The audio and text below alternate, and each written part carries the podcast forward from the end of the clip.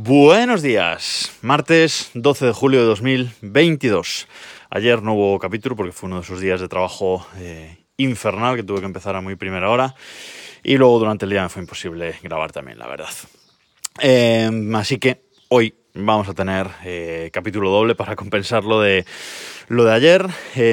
hoy empiezan los Prime Days de Amazon, que son hoy y mañana, hoy día 12 y mañana día 13, que son días con descuentos para la gente que somos eh, Prime, que pagamos el Prime de Amazon. Pero de eso hablaré en el segundo capítulo de, hoy.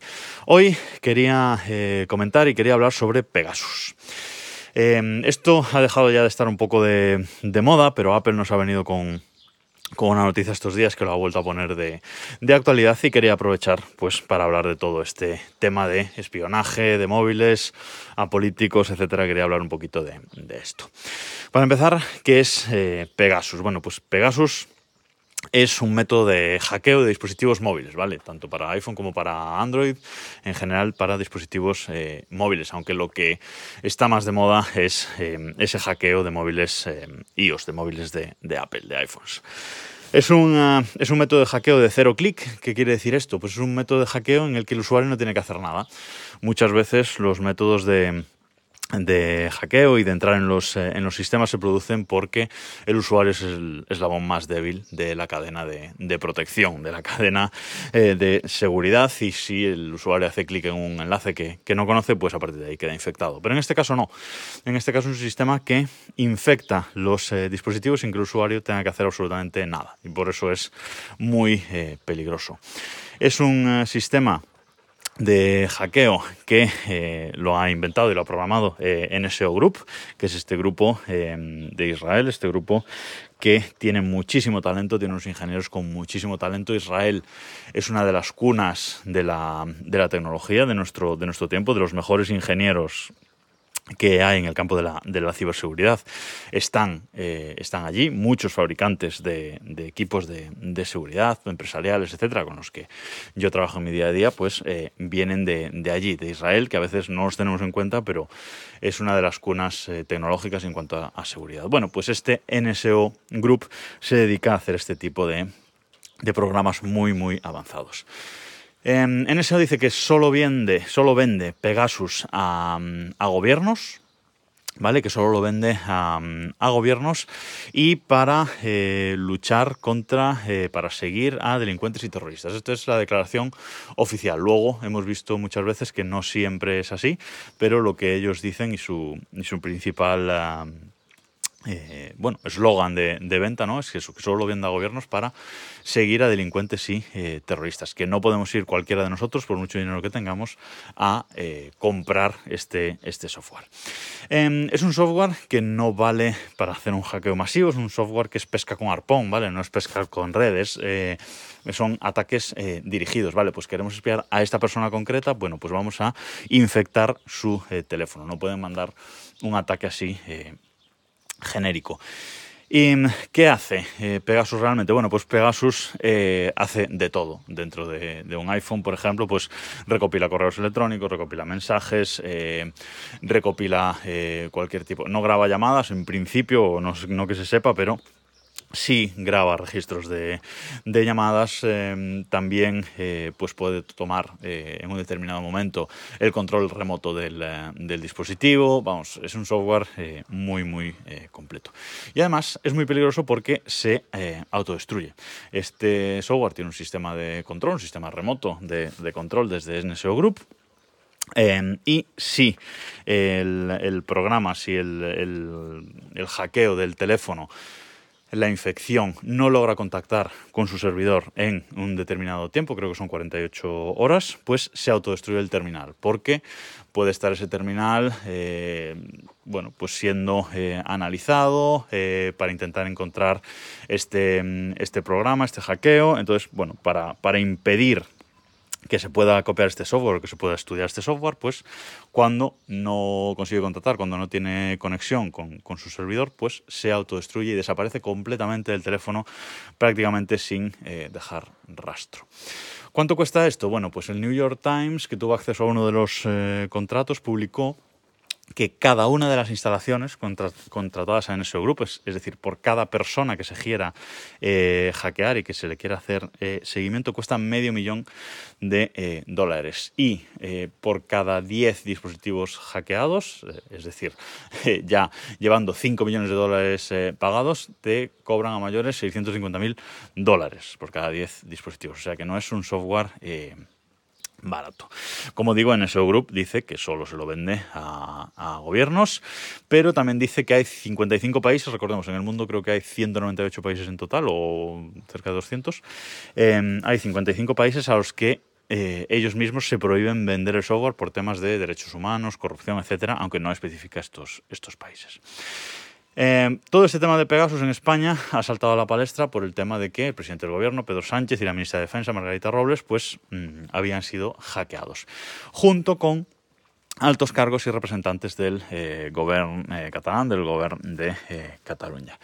Pero, ¿qué pasa con, esto? Que nuevas informaciones que han, que han salido, bueno, incluso Creo que uno de los jueces que lleva el caso y la investigación ha ido a Israel eh, para entrevistarse con el presidente de NSO Group y, recopilar información, etcétera. O sea que el caso eh, todavía sigue dando sigue dando vueltas, pero el tema eh, es que ha salido a la luz que el CNI, uno de los colaboradores, una de las empresas colaboradores del CNI, el Centro Nacional de Inteligencia de, España, en concreto el colaborador Citizen Lab, es quien ha analizado los teléfonos para saber si habían sido hackeados o o no, mediante eh, Pegasus Citizen Lab, pues eh, ha eh, visto que hay 63 personas en la órbita del gobierno catalán que habían sido hackeadas. Pero parece que hay dudas con respecto a esto, porque por ejemplo Jonathan Scott, que es el fundador de, de Hacktree, bueno, que es un experto, en, un gran experto en, ciberseguridad, publicó hace no mucho que eh, duda muchísimo de la metodología utilizada por Citizen Lab para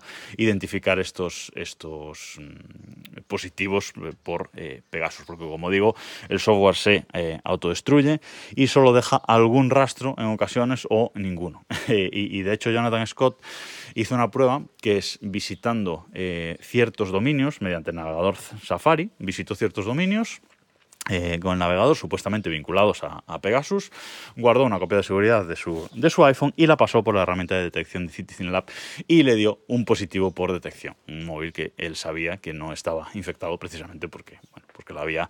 Em, lo había configurado de cero, formateado, em, etc. Con lo cual, bueno, hay muchas dudas de que hayan sido tantos, pero seguro que el CNI tiene alguna otra fuente para saber quién ha sido infectado mediante eh. ¿Y por qué hablo yo de todo esto, de todo esto ahora? Bueno, pues porque Apple eh, ha presentado eh, la semana pasada que en iOS 16 vamos a tener un nuevo modo de configuración que se llama Lockdown Mode, es decir, un sistema de cierre eh, un sistema de, cierre completo. Es un sistema eh, en el que vamos a poder configurar nuestros iPhones eh, cualquiera, va a estar disponible para todo el mundo en iOS 16, pero está dirigido, y la propia Apple lo dice, os dejo su nota de, prensa en las notas de este, de este episodio, dice que eh, pues va dirigido a que lo usen grandes mandatarios, presidentes de gobierno, etcétera, que no está indicado para todo el mundo. Y básicamente, ¿qué hace este, este sistema, cuando activamos este lockdown mode en, iOS 16, lo que va a hacer el iPhone es eh, configurar ciertas limitaciones en nuestro sistema operativo. Por ejemplo, lo que dice Apple, en eh, mensajes se van a, bloquear la mayoría de tipos eh, de archivos adjuntos, no se van a poder recibir, que no sean imágenes. también se van a deshabilitar las previsualizaciones de, los enlaces web, porque esto es uno de los métodos que se sabe que usa NSO Group para, para infectar. Te manda un enlace a mensajes en el que tú ni siquiera tienes que pinchar porque el propio sistema lo previsualiza y con esa previsualización pues ya eh, se ejecuta el eh, hackeo. Bueno, pues esto Apple lo va a limitar. En navegación web, pues eh, ciertas tecnologías web complejas como JavaScript, etcétera, va a deshabilitarlas para el usuario, a no ser que el usuario las excluya las excluya él mismo manualmente, ¿vale? Entonces eso va a estar bloqueado también. En servicios de Apple, pues invitaciones entrantes y solicitudes de servicio, es decir, llamadas de FaceTime de gente que que no conozcamos o con la que nosotros no hayamos contactado antes se van a bloquear, no nos van a poder eh, llamar. Las conexiones con, cable del iPhone con un ordenador van a estar bloqueadas si el dispositivo no está eh, desbloqueado. Em, además, no se van a poder instalar perfiles de configuración en el teléfono cuando estamos en este modo, ni siquiera van a funcionar los sistemas MDM de gestión de dispositivos eh, móviles cuando, cuando el lockdown mode está, está activado. Eh, de hecho, cuando lo, cuando lo activamos, este lockdown mode, el teléfono se tiene que reiniciar, o sea, porque hace unos cambios eh, internos para que todo esto eh, funcione.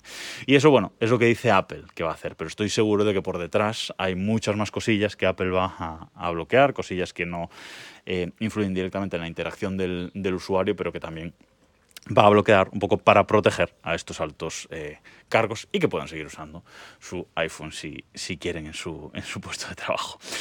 Em, relacionado con, esto y con todo el tema de la seguridad, ya que estoy hablando, eh, quería comentar también que están a la venta en la dark web, en el mercado, en el mercado negro, más de 66.500 registros de ciudadanos eh, relacionados con la Junta de Galicia, es decir, con el gobierno de eh, mi querida Galicia. Bueno, pues ha, ha, habido un hackeo del que no sé si la Junta de Galicia ha informado, supongo que sí, a la Agencia de Protección de Datos Española porque están obligados, pero ya están esos, eh, esos registros a la venta.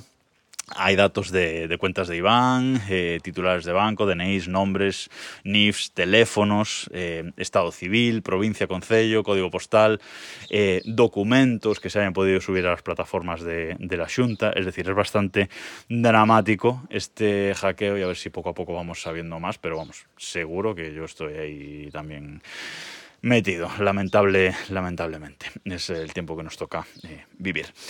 Y decir para, para, acabar que el James Webb Space Telescope, eh, el telescopio espacial, James Webb publicó ayer su primera eh, imagen, aunque iba a ser hoy el día. Bueno, el presidente de Estados Unidos quiso adelantarse y presentar ayer la primera eh, imagen de este, la primera imagen científica de este telescopio. Y lo que hemos visto es la, eh, el cúmulo de galaxias SMAX, que ya había hecho una foto el, el Hubble, y la comparativa con el James Webb es espectacular. O sea, la, la calidad de la, de la imagen es eh, increíble, podéis verla, eh, la he retuiteado en mi, perfil de Twitter, arroba vidalpascual.